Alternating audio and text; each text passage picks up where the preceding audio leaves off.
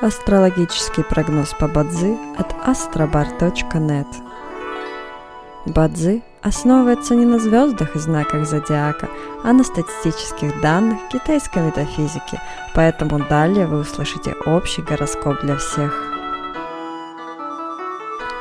Доброе утро! Это Астробар подкасты с прогнозом на 26 сентября 2023 года – по китайскому календарю это день Диньхай, что в переводе означает День огненной свиньи.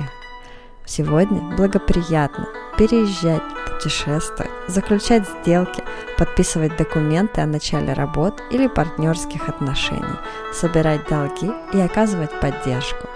Однако сегодня не рекомендуется брать кредиты, начинать судебные разбирательства, подписывать обременительные документы, посещать больных и обращаться к врачам.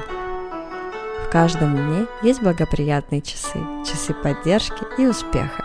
Сегодня это периоды с 17 до 19 часов и с 21 до 23 часов. Также есть и разрушительные часы, в которые не стоит начинать важные дела. Сегодня это период с 9 до 11 часов утра.